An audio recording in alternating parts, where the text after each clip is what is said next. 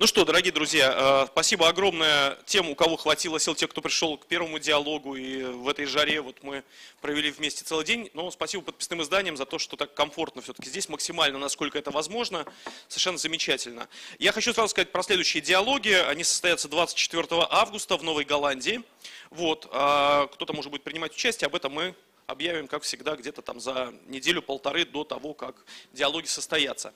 Для меня большая радость представить участников третьего диалога, потому что книга, о которой пойдет речь, произвела на меня э, абсолютно неизгладимое впечатление и продолжает его производить, потому что я дочитываю еще пока только первый том э, этого трехтомника. Это будет три тома.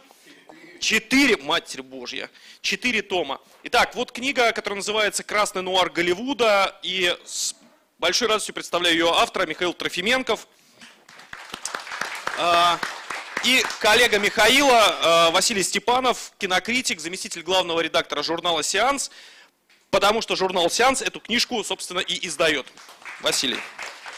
А, давайте вам еще раз покажу. Вот первый том, который называется «Голливудский обком», и второй том этой книжки, который называется «Война Голливуда». Ну давайте первый вопрос, Михаил, вам. Во-первых, когда родилась идея этой книжки и э, сколько времени заняло написание этих первых двух томов, по крайней мере. Вот, и что нас ждет дальше? Э, ну, вы знаете, идея, э, идеи толстых книг, э, как правило, появляются случайно, начинается с предложения написать статью журнальную или интернетовскую на какую-то тему, ну, небольшую, не знаю, 15-20 тысяч знаков, и потом получается из этого вот четырехтомник, дай бог получится, потому что пока что два тома я написал. Э, началось с того, что журнал «Сеанс» заказал мне для американского номера текст об охоте на красных ведьм в Голливуде в э, конце 40-х годов, то, что у нас ошибочно называют макартизмом потому что Маккарти э, гонялся за коммунистами, а для него, как и для всех американских правых коммунистов, это были те, кто левее стенки. Э, он гонялся за коммунистами в государственных э, учреждениях, прежде всего в государственном департаменте, а Голливудом занимались другие специально обученные люди. И когда я начал заниматься этой темой всерьез, я понял, что, во-первых, охота на ведьм, она продолжалась с 47 по 62 год, и то, что обычно э, приводящаяся в литературе статистика жертв этой охоты на ведьм, э, когда говорится о нескольких сотнях актерах, режиссеров и сценаристов, э, совершенно неверна, потому что мили всех, вплоть до рабочих сцены, плотников на киностудиях, то есть несколько тысяч человек пострадало в общей сложности в Голливуде и в шоу-бизнесе.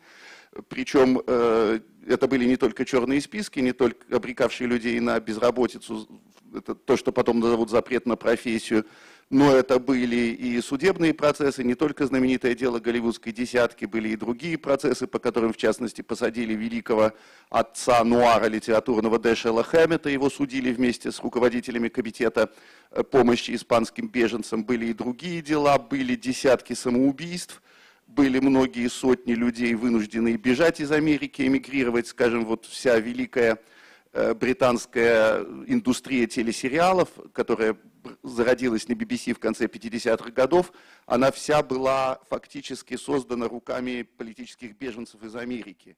Ну и были сотни людей, которые не успели бежать из Америки, потому что у них отбирали э, заграничные паспорта. Иногда людей уже в эмиграции находили, как нашли Пола Боулза, знаменитого автора романа «Под покровом небес», который потом экранизирует Бертолуччи, отобрали у его жены паспорт американский у него и сказали, что они в 24 часа должны вернуться в Америку и сидеть там и никуда не рыпаться. В общем, я понял, что это было не только масштабно, но я понял то, что рассказывать об охоте на ведьм невозможно, не рассказав подробно о Голливуде времен войны, Э, времени боевого братства между Советским Союзом и Соединенными Штатами. Об этом, в свою очередь, нельзя э, рассказать, не рассказав о красных 30-х годах, об эпохе Франклина Делана Рузвельта, а об эпохе Рузвельта нельзя, в свою очередь, рассказать, не рассказав о том, э, как разразился Великий кризис 29 года. В общем, получилось, получается такая большая политическая история Голливуда с 20-х, до начала 60-х годов, причем э, условно с 20-х, потому что там есть заходы и в гораздо более ранние годы, например, я с изумлением открыл, что Джон Рид, которого мы все знаем как, не только как одного из основателей американской компартии, но как и, в общем, величайшего репортера 20 века, человека, который создал вместе, скажем, с Альбером Лондро во Франции искусство современного репортажа, что Джон Рид был еще и отцом политического документального театра в мировом масштабе, что в 2013 году он поставил, написал и поставил первую такую политическую документальную пьесу «Война в Паттерсоне». Ну, в общем, и так получился такой действительно документальный роман о Голливуде, который писался, собственно говоря, эти два тома, они писались, ну, наверное, три года в общей сложности. Это очень немного, по-моему. Э, кстати, я хочу назвать еще своего соавтора, человека, которого я действительно считаю в полной мере соавтором, это Петр Лезников – человек, который э, подобрал иллюстрации для этих двух томов, и здесь где-то, наверное, полторы тысячи иллюстраций. Я грешным делом не знал половину своих героев в лицо, он вернул лица всем э, э моим персонажам. Причем доходя до каких-то изощренных комбинаций, например, э, там у меня есть во втором томе глава о Диснее, о борьбе Диснея с профсоюзами, великой, и, как сказали бы сейчас, очень креативной забастовке аниматоров Диснея в 1941 году. Такая забастовка «Карнавал» была. И среди инициаторов забастовки упоминался такой аниматор и коммунист Кляйн, фотографии которого не было нигде. Но Петя Лезников выяснил, что этот человек дедушка Наоми Кляйн, вот замечательной писательницы антиглобалистки, которая написала «Доктрину шока», великую книгу написал Номи Кляйн, и она прислала фотографию дедушки. И здесь вот есть фотография дедушки с благодарностью. Наоми Кляйн. И по жанру это действительно роман, это действительно не академическая э, история, это роман, документальный роман в жанре нуар, поскольку реальность Голливуда 30-х, 40-х, 50-х годов была невероятнее любого нуара, и как любой нуар, это история только сугубо документальная, власти, похоти, ненависти, страсти, э, подчинения, насилия, предательства. Для меня, для самого был открытием тот накал политических страстей, который правил бал в Голливуде в 30-е, 40-е и 50-е годы. Ну и, наверное, я сам подошел к этой теме со страстью и с пристрастностью – поскольку моя любимая эпоха 20 века – это 20-е и 30-е годы, вот то, что можно назвать эпохой Коминтерна, и моя любовь – люди этой эпохи, люди невероятных э, судеб. Ну, для этого есть и какие-то личные у меня, например, основания, потому что я только сейчас начинаю разбираться в биографии собственного дедушки, в которой открываются совершенно невероятные страницы, который был вот таким человеком 20-х, 30-х годов, Э, с легкостью переходившим э, из статуса художника, иллюстратора, ученика Добружинского, искусствоведа, и, кстати, человека, который нарисовал автомобиль «Победа» в 1935 году, Валентин Яковлевич Бродский. Так что, наверное, единственный в России могу с полным правом говорить фразу «Спасибо деду за победу». И потом его имя было восстановлено в истории газа только недавно в силу объективных причин, но восстановлено так в полной мере, он был признан автором победы. Ну и потом вот этот человек, который рисует, пишет книги про Гою, про почтовые марки, пишет такую лефовскую книжку «Вещи в быту», вдруг оказывается разведчиком-нелегалом в Европе в 1939 году. А потом во время блокады диверсантом, который водит э, разведывательно-диверсионные группы за линию фронта и получает за это две красные звезды. А потом, после войны, снова становится тихим профессором, тихим художником. Вот этот э, странное для нас, непонятное, какое-то, наверное, дикое для современных людей, но потрясающее э, отношение людей 20-30-х годов к миру. Вообще это драматургия. 20-е и 30-е годы это как глобальная пьеса. Глобальный Шекспир, глобальный Брехт, не знаю кто. Потрясающая драматургия всемирной истории, когда есть четкое разделение на, вот, на красное добро и черное зло – и люди не замыкаются в башне из слоновой кости и всегда готовы принять участие в этой борьбе на той или иной стороне. Ну вот, наверное, эту любовь свою к людям 20-х, 30-х годов, любовь к этой эпохе я постарался в эту книгу вложить. Хорошо, если получилось. Вообще без вариантов, получилось не то слово. Вась, а ты эту книгу читал по частям? А, или ты получил ее тоже уже в готовом виде? Какое впечатление она на тебя произвела? Знаешь, я, э, это как такой счастливый для меня случай, потому что я так вручную с ней не работал и не вычитывал ее на стадии... То есть я читал какими-то кусками. Ну, приходит текст, Миша, конечно, я его открываю в компьютере, так смотрю. Но по-настоящему я читал уже, когда она была в таком виде, изданная, и за картинками, которые Петя там искал и ставил, я тоже не следил, смотрел только, как он уходит, там в час ночи мы вместе закрывали редакцию, уходили. Вот. Э, сейчас я ее читаю, для меня это вообще абсолютно шоковая книга. То есть я читаю как э, Гомера, как Илиаду, потому что примерно такого же рода укрупнения, какие-то средние планы, общие иногда. Ты вдруг вчитываешься и понимаешь, э, появился персонаж, и про него как-то очень объемно Миша рассказывает. И я понимаю, что я уже зашел в интернет, тоже начинаю что-то еще как узнавать, и понимаю, что в интернете на самом деле этого нет, а в книжке все это есть. И ну, не знаю, то есть э, для меня, как для редактора, это большое счастье, что я ее читаю именно в таком виде, в виде уже законченного произведения. Часто мы просто уже не читаем книги, которые издаем. Мы говорим, а, классно, вышла книга, пока на полку поставил, даже не открывал ее из упаковки, не вытаскивал. Вот, поэтому Что меня еще в ней потрясает, то, что найден какой-то новый, как будто бы ключ к истории, потому что сейчас очень часто история становится академической вещью, то есть э, мы все утопаем в ссылках, в, в, в аппарате книг, очень выбираются какие-то тонкие, э, тонкие моменты, очень узкие, и вроде книг ну, достаточно много, но нет э, большого как, концептуального труда. Здесь, во-первых, это действительно роман, и я тоже, когда разговариваю со своими друзьями про эту книгу, я все время об этом им говорю, о том, что это действительно роман, и не нужно это воспринимать как, э, ну, я не знаю, как какой-то законченный труд, там, 16 томов, э, которые тебе все объяснят.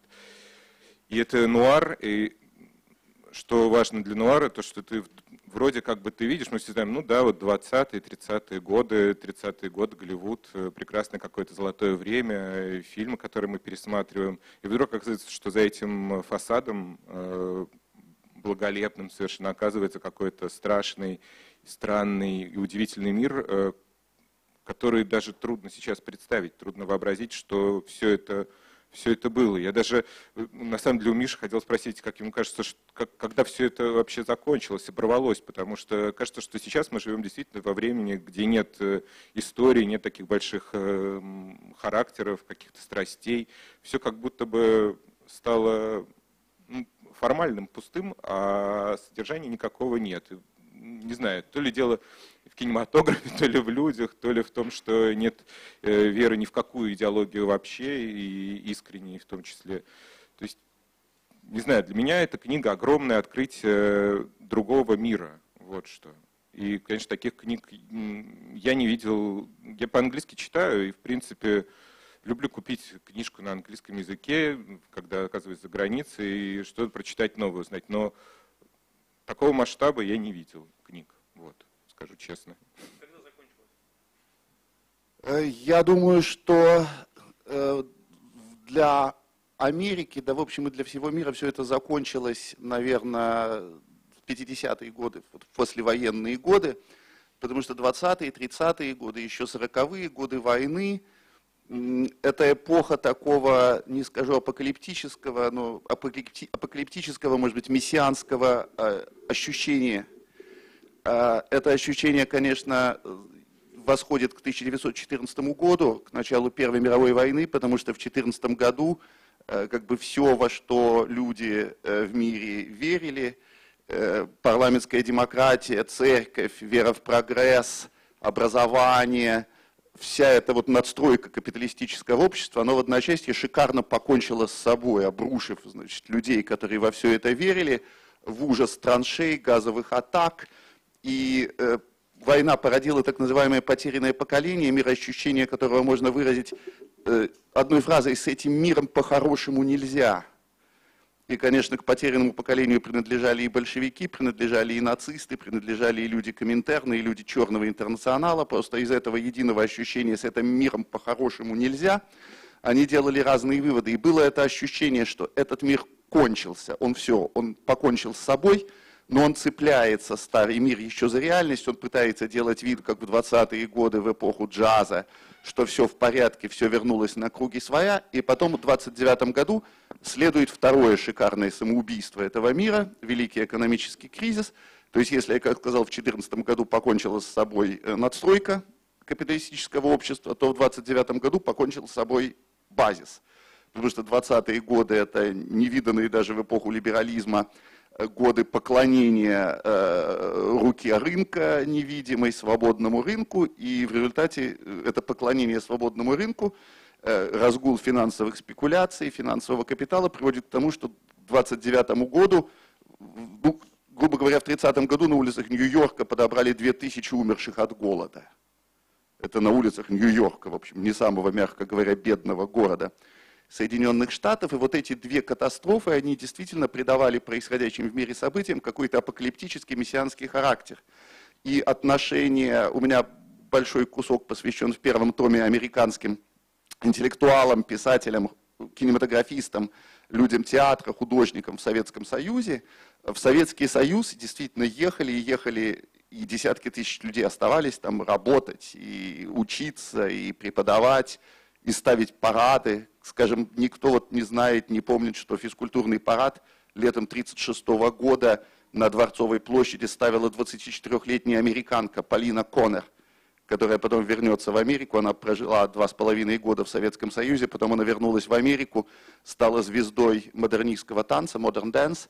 Недавно умерла уже в 21 веке, и только после ее смерти были найдены ее русские дневники, советские дневники, потому что она, естественно, всю жизнь, нет, она не, не могла скрыть, что она была в Советском Союзе, но написала, что да, она выступала с танцами, она давала гастроли, она читала лекции. Но вот о том, что она хотела остаться в Советском Союзе, о том, что она ставила физкультурный парад на Дворцовой площади, то, что она преподавала у нас в институте Лесговта, то, что она дружила с Прокофьевым и со всеми, всеми, всеми, то, что она была любовницей Пудовкина и большой любовью Пудовкина, она все это скрывала. Ну так вот, и в Советский Союз ехали как на землю бессмертия как в страну, которая выпала из времени и пространства. В Советский Союз верили как в э, Ноев ковчег, страна Ноев ковчег, который может э, вывести из того э, всемирного потопа, в который погрузил себя по своей воле капиталистический мир. И с другой стороны, скажем, антикоммунизм в Соединенных Штатах, прежде всего, он тоже носил не столько политический, сколько мистический, сколько мессианский характер – потому что главный аргумент против э, коммунизма и против советской России это было безбожие коммунистов. И если для тех, кто видел в Советском Союзе землю бессмертия, это был своего рода рай, то для антикоммунистов Советский Союз это был ад в буквальном смысле слова. И вот это мессианское настроение, конечно, оно, еще получив какой-то новый импульс во время Второй мировой войны, во время антифашистской коалиции. Э, и особенно, вот это тоже деталь, которую сейчас мало кто помнит, мы все знаем, что была Тегеранская конференция, да, первая встреча Большой Тройки в 1943 году, Черчилль, Рузвельт, Сталин. Ну хорошо, нам это кажется обычной политической встречей, встречей союзников, обсудили то, обсудили это, требовать там безоговорочной капитуляции Германии и так далее – но в тот момент в мире, и прежде всего в Соединенных Штатах, это тоже было воспринято как мессианское событие. И, скажем, генеральный секретарь э, Американской коммунистической партии, такой человек с очень достойной коминтерновской биографией, Ирл Браудер, кстати, одной дедушка того самого Браудера, который вот сейчас дело Магнитского и все, и все прочие прелести, он после Тегеранской конференции буквально сошел с ума он написал книгу после Тегерана, где написал, что это начало новой эры в истории человечества, что в Тегеране договорились не о каких-то совместных военных и дипломатических усилиях, а в Тегеране договорились о том, что не будет больше вражды между двумя мирами, между капитализмом и социализмом, что вот будет Всемирное правительство, Организация Объединенных Наций, и не будет больше классовой борьбы, как бы будет мир – что Советский Союз и Соединенные Штаты объединяют свои усилия, и они гарантируют на земле вечный мир, вечную дружбу, вот добьем фашизм, и на земле наступит рай. И поэтому завершал э, свою книгу, свои выводы уже на практике Ирл Браудер, коммунистическая партия больше не нужна. И коммунистическая партия Соединенных Штатов была в 1944 году, вот съезд был собран, и все делегаты как загипнотизированные проголосовали за распуск коммунистической партии. Потому что классовая борьба, все отменяется, наступает вечный мир на земле. Тегеранская конференция это не просто политическая конференция, это какой-то вот э, божественное, божественный синклит, который гарантирует человечеству вечное счастье. И, скажем, тоже еще одна забавная деталь, относящаяся к той же эпохе. В 1944 году в Москву приезжает знаменитый генерал Донован по кличке Бешеный Билл или Дикий Билл, человек, который возглавлял во время войны такой офис стратегических служб. Это был прообраз ЦРУ, человек, который, собственно говоря, создал американскую военную разведку. Человек, который был антикоммунистом, конечно, он был офицером связи при штабе Колчака во время гражданской войны в России – но при этом взял в разведку, когда началась война, сотни и тысячи коминтерновцев и коммунистов, потому что он знал, что это самые надежные люди в борьбе против фашизма. И это люди с подпольными еще довоенными связями, это люди, которые умеют писать листовки, которые не боятся ничего, которых можно забрасывать в тыл врагу и так далее. Ну вот и генерал Донован, а, кстати, не могу удержаться, у генерала Донована был ближайший друг и сотрудник, тоже как бы работал в разведке во время войны, Джон Форд, великий Джон Форд, величайший американский режиссер, классический, человек, который поставил «Дилижанс», и «Молодой мистер Линкольн», и человек, который убил «Либерти Вайленса». И Джон Форд писал об этом генерале Доноване, что бил из тех парней, которые э, могут э, спрыгнуть э, с парашютом в тыл к фрицам, взорвать мост, нассать в бензобак Люфтваффе, а потом станцевать танго с немецкой шпионкой на крыше отеля «Интерконтиненталь». Вот такой был человек. Этот человек приехал в Москву в 1944 году и подписал договор с товарищем Меркуловым, наркомом государственной безопасности, позже расстрелянным вместе с товарищем Берия по которому в Москве открывалось представительство американской разведки официальной, а в Вашингтоне, соответственно, открывалось представительство Наркомата государственной безопасности. Ну вот такая была любовь просто, и все это под таким действительно мессианским ощущением, что э, мир наконец-то станет обитаемым для людей, то есть мир наконец станет человечным.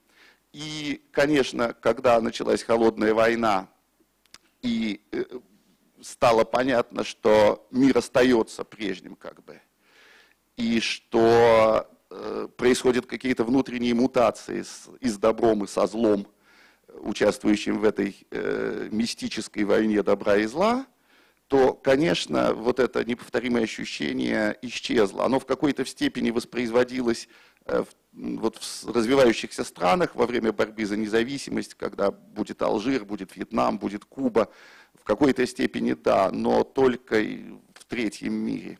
И, конечно, тогда уже третий мир был в значительной степени заложником холодной войны. Но вот я думаю, что именно да, после начала холодной войны наступил как бы откат, э, и хотя борьба продолжалась, она уже не носила такого э, мистического, метафизического характера, как в 20-е, 30-е, 40-е годы. Я хотел еще раз просто э, обратить ваше внимание, когда вы возьмете эту книжку для того, чтобы там полистать или купить, э, на иллюстративный ряд, потому что он ну, просто невероятного объема. То есть здесь не просто там вклейки какие, как мы привыкли там в последнее время в изданиях, там иллюстрации, там одна вклейка, там 10 фотографий, а здесь э, фотографии какие-то, съемки архивных документов, фотографии архивных документов, э, кадры из фильмов, но это буквально через каждую страницу, а иногда и, и несколько. То есть это работа какого-то такого масштаба и уровня, что возьму на себя смелость предположить, ну, сказать, что я в последнее время, то есть из книг, которые вот написаны сейчас и издаются сейчас, я вообще сталкиваюсь с такой работой впервые просто. Я, я с такой работой никогда не сталкивался. Я глазам своим до сих пор не верю. Мы очень охраняем Петра Лезникова, который рядом со мной сидит, там, никуда не упускаем. Вот. А Петр Лезников, надо просто пояснить, это э, человек, который сделал чрезвычайно много для Э, архива, э, как правильно называется? Архива? Подожди, ну он в белых столбах. Нет, нет, нет, это, это, это Петра все, Лесникова, все, все, простите, Багрова, простите, все, все, проехали, проехали, они, проехали, проехали, я перепутал. Смотри, да. смотри, Петр Лесников один из, э, у нас два художника работают, Арина Журавлева и Петр Лесников. Арина они тоже потрясающие. Все наши издания, так как достаточно много, в общем, представляете, на эту книгу ну, Пете там полгода, мне кажется, ушло на один том и примерно три месяца на следующий, потому что он уже был в как-то в струе в работе, он понял, как что делается. Ну, еще важный момент, который ты сказал, как бы в проброс, я просто тоже его хочу подчеркнуть, что э, эта книжка из тех, которые действительно как бы нам подтверждает тезис о том, что не все можно найти в интернете. То есть те фотографии, которые вы здесь видите, э, те данные, которые вы здесь видите, те истории, которые рассказывает Михаил, то есть вот просто так загуглить и что-то там найти, ну то есть это невозможно. Да, я бы даже хотел, чтобы Миша просто как-то пояснил технологию работы. Не, не то, чтобы ее можно повторить, я уверен, что это невозможно, но, по крайней мере, как ищется материал, потому что я все время расстраиваюсь из-за интернета, из-за того, что кажется, что очень много всего, но э, мы, с одной стороны, теряемся в этом море информации, а с другой стороны, уже разучились и в библиотеке ходить, и письма писать. И вот. Слушай, ну я даже сам не знаю, так получилось, как-то звезды хорошо встали исследовательские, но я несколько раз был э, в Штатах, э, до, напис... до начала работы над этой книгой и во время работы над ней. Эти поездки не были связаны конкретно с работой над книгой, но каждый раз я привозил оттуда чемодан книг, э, каких-то выписок. Очень э, помогает э, чтение прессы периодической 10-х, 20-х, 30-х, 40-х, 50-х годов. Но здесь, на счастье, очень много выкладывается э, в интернете источник замечательный, который тоже постепенно выкладывается в интернете, но это сотни тысяч страниц. Это протоколы допросов комиссии по расследованию антиамериканской, а на самом деле, точнее говоря, антиамериканистской деятельности, потому что у нас говорят антиамериканской, но антиамериканская деятельность это может быть заговор, саботаж, шпионаж и так далее. Прошу прощения, а там шла речь о мысли преступлениях на самом деле. Антиамериканистская деятельность, это как бы не следование философии американизма. Вот за то, что люди думали по-другому, их репрессировали. И, конечно, в интернете не найти и десятой части того, что требуется для серьезного издания. Ну вот не знаю, как-то бывает такая счастливая исследовательская звезда, когда просто приходишь в букинистический магазин в Чикаго или в Лос-Анджелесе, и тебе с полки падает в руки та книга, о которой ты слышал, которой нет в интернете, и которая давно распродана. И действительно такое было однажды, мне вот так книга упала с верхней полки в руки. А это такой справочник э, фильмов, э, э, поставленных э, людьми, занесенными в черные списки. Просто вся их работа в Голливуде расписана, фильмография подробно, э, режиссеры, сценаристы, продюсеры. Да, да нет, я как раз насчет справочника, что э, мы все знаем, мы сейчас делаем э, номер про Хичкока, потому что ему там 13 августа будет э, 120 лет со дня рождения, но э, Хичкок все время хотел телефонную книгу поставить, но это в каком-то смысле экранизация такая на бумаге телефонной книги, огромной телефонной книги, которая посвящена Ой, а можно я скажу про, про Хичкока? Да. У меня тут Хичкок появляется несколько раз, ну как... В первом томе тоже. Да, персонаж такой, да. персонаж фона э, в основном. Э, будет о нем немного уже в последнем томе, потому что во время охоты на ведьм Хичкок вел себя очень благородно. И у него был вот свой телевизионный цикл, Альфред Хичкок представляет, и он брал туда людей, занесенных в черные списки. И актеров, и сценаристов, и, в общем, Хичкок уже был в такой силе, обладал таким авторитетом, что ему это позволяли. Но э, поскольку это нуар, у меня здесь среди действующих лиц много и гангстеров, поскольку гангстеры играли огромную роль в политической борьбе в Голливуде. Там такие прекрасные гангстерские лица Петя Лезников подобрал, все эти мистеры Брауны, мистеры Байёфы красноносый Жо, официант Нити и так далее, прекрасные люди. И много у меня, конечно, там, да, Костя Могила, да, оперативников Коминтерна и тайных агентов, и шпионов. И в какой-то момент, вот когда я писал именно про военные годы, когда разведка американская уйму людей как бы использовала, э, призвала на свою работу, и, скажем, радиостанция «Голос Америки», она была создана американскими коммунистами включая Николаса Рея, который потом поставит э, «Бунтаря без причины» с Джеймсом Дином и много других прекрасных фильмов, и окажется, к сожалению, доносчиком. Это недавно только выяснилось.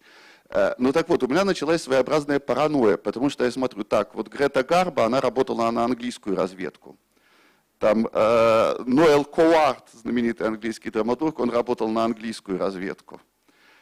Там у Орсона Уэллса очень странные были знакомства с оперативниками Коминтерна. У него как бы жил в доме одно время человек, который вывозил испанское золото в 1936 году, и, потом, и поэтому, очевидно, по определению был связан с советской разведкой. Там и так далее, и так далее, и так далее. У Одена очень странная дружба с кембриджской пятеркой.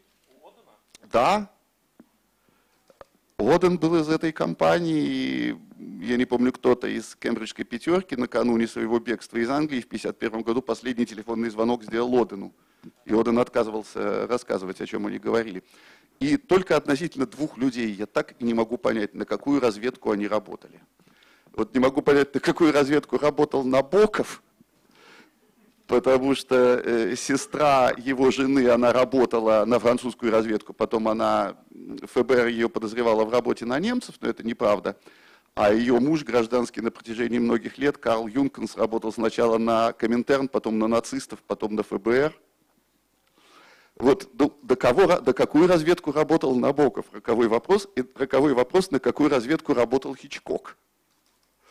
Потому что, если говорить, я сказал, у Орсона Уэллса были опасные связи, вот опасных связей у Хичкока было столько, потому что два его ближайших друга и соратника, два сэра, сэр Айвар Монтегю, человек, который создал, который придумал саму идею кинофестивалей в 20-е годы, и человек, который придумал идею киноклубов, и который был великий теоретик и кинокритик – он был просто, и ближайшим другом Хичкока, он был просто резидентом советской разведки нелегальным под э, псевдонимом «Аристократ». Если я не ошибаюсь, во время войны он просто работал на советскую разведку. Э, и второй э, сэр, тоже ближайший друг и соратник Хичкока, и тоже какая Монтегю еврей, как это не смешно, сэр Уолтер Бернстайн, э, прошу прощения, сэр Сэнди, Бернст, Синди Бернстайн, э, как недавно выяснилось, э, он, он тоже был продюсером и сценаристом, и другом Хичкока, и деятелем киноклубов. Он тоже был, на самом деле, нелегальным сотрудником советской разведки. И э, еще один знаменитый такой оперативник Коминтерна был, у меня о нем очень много, его биографию просто не рассказать сейчас, и скороговоркой я не хочу ее произносить, это отдельный роман человека по имени Отто Кац – Э, потрясающая совершенно личность, авантюрная и гениальная. Человек, который покорил Голливуд в 1935 году, просто весь Голливуд стал против Гитлера благодаря вот Такацу. Он узнал, заехав в Лондон в 1935 году, что его друг, великий э, немецкий актер Петер Лоре, который играл маньяка-убийцу в фильме Фрица Ланга он прозябает в какой-то трущобе там в Истсайде, у него нет работы, он не говорит по-английски, как бы он колется морфием, он погибает, погибает великий талант. И вот Такац зашел к Хичкоку и сказал, Альфред, вот великий немецкий актер Петер Лоре, и Хичкок взял Петера Лоре, тот сыграл глав, одну из главных ролей в его фильме «Секретный агент», потом переехал в Америку, стал звездой Голливуда. То есть у Хичкока просто куда вот не плюнь, в его окружении везде находишь советских агентов – или работников Коминтерна. Вот интересно, а сам Альфред Хичкок на кого-то работал или нет? Я понимаю, что это исследовательская паранойя, но вопросы сами допрашиваются. Ну да, он же прямо для этого фильма учил английский язык для секретного агента. У меня еще вопрос, э, связанный с тем, что меня не покидало вот ощущение э, во время чтения первого тома, который я еще не дочитал сейчас еще в процессе, что, конечно, э, по сегодняшним временам книжка издаваемая в России, она рискует найти некоторое, так сказать, непонимание среди читающей аудитории, которая большей частью, ну, как принято сейчас называть, такая либеральная интеллигенция, потому что от собственного незнания, от незнания истории и так далее, так далее, у тебя просто ну, очень сложно перестроиться с картинки Америки, в которой безусловно, соблюдаются права человека, там, независимый суд и так далее, так далее, так далее.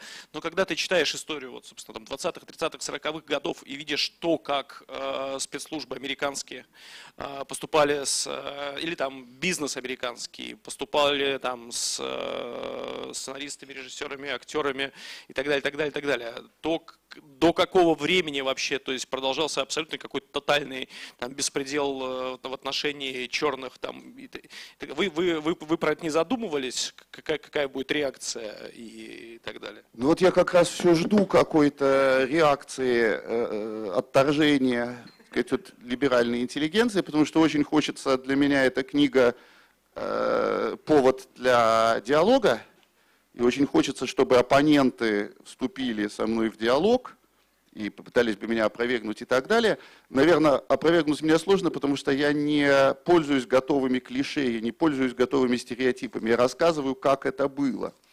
И при этом, кстати сказать, вот вы сказали там, образ демократической Америки, как это не парадоксально, Америка 20-х, 30-х годов, мне кажется, гораздо более демократической, чем сейчас. Хотя в 20-е и 30-е годы из пулеметов стреляли по мирным демонстрациям, забастоп, и забастовки подавляли пулеметами, и тысячи людей погибали, и была сегрегация, и суды Линча и так далее. Но Америка была демократичнее в том смысле, что она была реально многопартийней.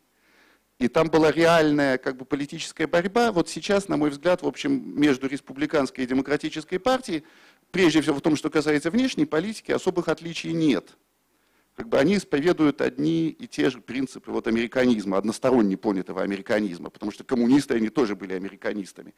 А в 20-е и 30-е годы была и коммунистическая партия, за которую голосовало свыше миллиона человек, и которую поддерживали как бы все властителей дум там от Эптона Синклера и Теодора Драйзера до Орсона Уэллса и, не знаю, Риты Хейворд. И были другие партии, и э, были как-то коалиции партий, и вот реальная интрига была. Потому что сейчас, ну это же не интрига, кого выберут, э, Клинтон или Трампа. В общем, энергетики не слаще. Одно и то же. А тогда была какая-то реальная интрига, реальный саспенс, и все это кончилось в 1948 году с разгромом на президентских э, выборах партии Эдгара Уоллеса, который был вице-президентом и э, всеми рассматривался как наследник Рузвельта, потому что было понятно, что Рузвельт э, недолго протянет, хотя верили наивные, как бы вот такое было в свете этих мистических настроений, людям чуть ли не казалось, что Рузвельт это навсегда. И в результате склоченных, очень сволочных партийных интриг Уоллеса убрали из вице-президентов в конце 1944 года и поставили вице-президентом никому неизвестного Трумена. И Уоллес попробовал в 1948 году выйти на президентские выборы при поддержке, кстати, либерального Голливуда всего и левого Голливуда. И у Уоллеса была очень здравая э, программа, он выступал за прекращение холодной войны, как бы за прекращение конфронтации уже на грани вооруженного столкновения, он потерпел поражение, и поражение Уоллеса на президентских выборах было одним из сигналов для американских правых э, э, того, что все можно. Теперь можно разгромить и Голливуд, и профсоюзы, и все что угодно. Вот в этом смысле, мне кажется, что э, политическая жизнь в Америке была гораздо демократичнее, в смысле разнообразнее, непредсказуемее. Э, конечно, там был саспенс. А, я хотел еще спросить, э, сразу, если у вас есть вопросы, готовьте, сейчас я еще один задам, а потом уже э, у вас будет возможность это сделать. А, может быть, она уже написана, и я ее пропустил. А если она не написана, то может, быть, может ли быть написана так, подобная книга о советском кинематографе? Я не говорю, что там о тех же годах, там 20-е, 30-е, 40-е, или, например, позже, там 50-е, 60-е, 70-е и так далее. Возможно ли это? Слушайте, это безумно интересно, такой книги нет этой книгой, конечно, должен кто-то будет заняться рано или поздно, э, потому что на самом деле не суще... вообще истории советского кино не существует. И когда я думал, э, э, ну, почему, скажем, в советское время не было написано, почему непригодны на самом деле истории советского кино для работы, которые издавались в те годы, ну, самый первый ответ стереотипный, который приходит в голову, там цензура, идеологические клише и так далее, на мой взгляд, это далеко не главная причина, а главная причина заключалась в том, что э, до самого конца Советского Союза не просто дожили, но были очень активны и занимали руководящие должности или пользовались каким-то большим э, неоспоримым авторитетом в кино, люди, которые его создавали. То есть до 80-х годов дожили и работали и Юткевич, и Хейфиц, и Донской, по-моему, до начала 80-х годов дожил, и Александров со своими пресловутыми мемуарами, которые он каждые 10 лет переписывал, как бы э, Александров просто сошел с ума, очевидно. И э, все эти люди свои версии истории советского кино как бы продавливали и защищали версии, в которых они были главные. Ну, известная история, как Александров писал э, э, письмо в Политбюро, что на самом деле октябрь Эйзенштейна неправильно смонтирован. То есть сначала он говорил, что это Троцкий, Э, заставил Эйзенштейна исказить первоначальный замысел, потом писал, что это Сталин заставил Эйзенштейна исказить первоначальный занавес. В общем, только он один, Александров, знает, как должен был быть э, смонтирован октябрь, поэтому он просит, чтобы Политбюро ему отдало октябрь Эйзенштейна, и он его перемонтирует как надо.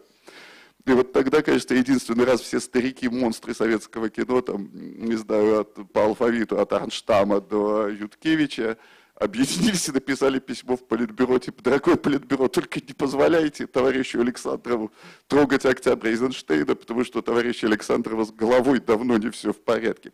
Ну вот, и то, как писалась история советского кино, в значительной степени зависело от э, диктата великих стариков, по-моему.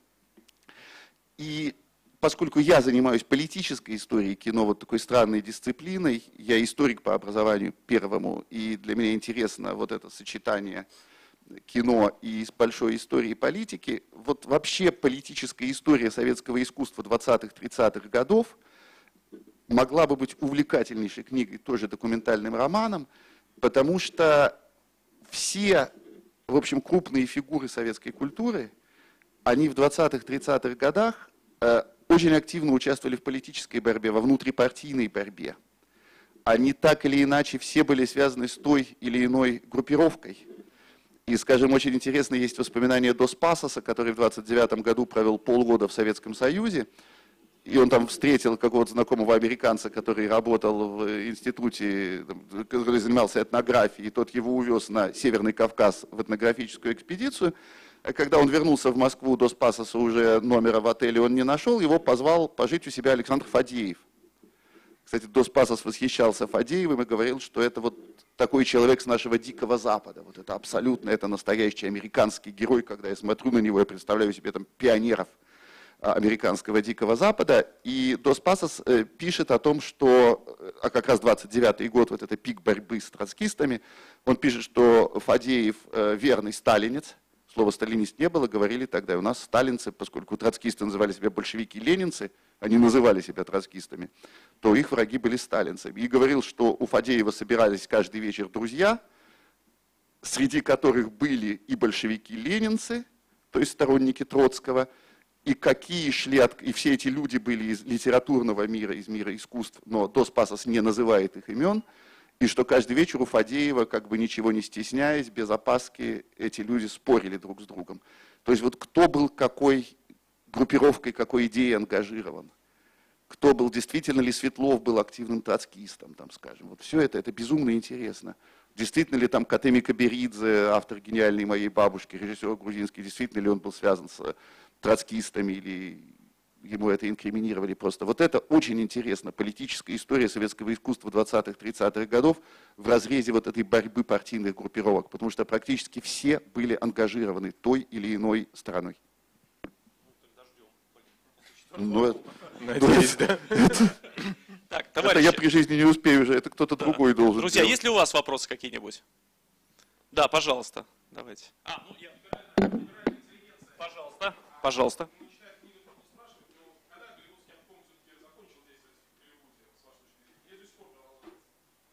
Ну, собственно говоря, голливудский обком я не как метафору там употребляю, а как именно вот как областной городской, как сказать, комитет Коммунистической партии Соединенных Штатов сформированный где-то сложившийся примерно в 1935 году, когда был выделен Голливудский комитет из Калифорнийского комитета партии, но он, конечно, был э, ликвидирован уже в 50 году вместе с посадками голливудской десятки, потому что там были люди, которые сели, которые действительно входили в руководство обкома, такие как э, э, э, Джереми Джером был такой идеолог и кинокритик э, коммунистической партии, он был первым секретарем обкома, этих людей просто посадили в основном, а кто-то стал доносчиками, кто-то дал показания на друзей, как Фрэнк Таттл, самый богатый режиссер Голливуда, тогда мультимиллионер, и он был э, одним из главных людей в голливудском обкоме.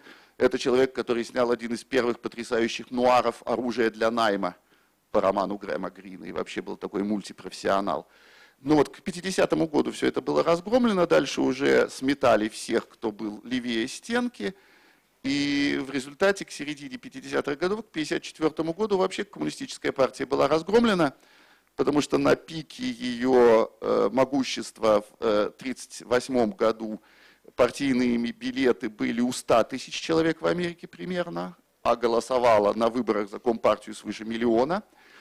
А в 1954 году в Компартии осталось 10 тысяч человек, то есть 200 раз меньше, из которых, как писали сами голливудские коммунисты, старая половина были агенты ФБР. Ну, собственно говоря, история, строго говоря, голливудского обкома – это 35-50 год. Есть еще вопросы?